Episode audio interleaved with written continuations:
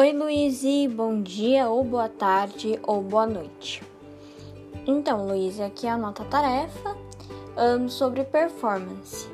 Pelo que eu pesquisei aqui, né, no próprio dicionário apresenta que é uma forma de atuar, né, um desempenho.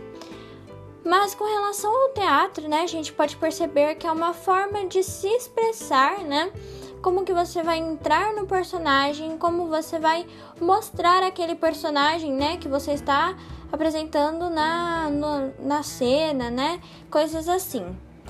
E além disso, um, as roupas, né, o vestuário em si, onde a pessoa está, é uma forma de mostrar, né, o que, que está acontecendo naquele exato momento.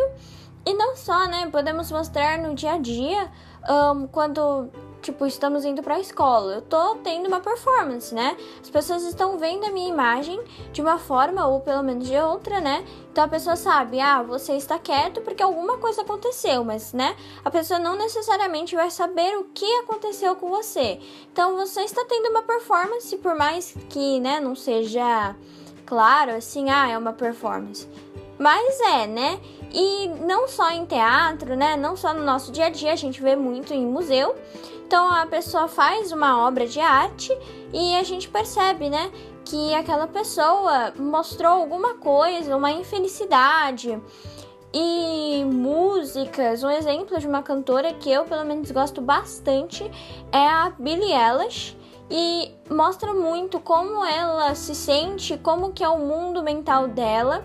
Isso fica bem claro em cada música. Então, é uma forma de se expressar, né? Em maneira geral, assim, de uma forma geral.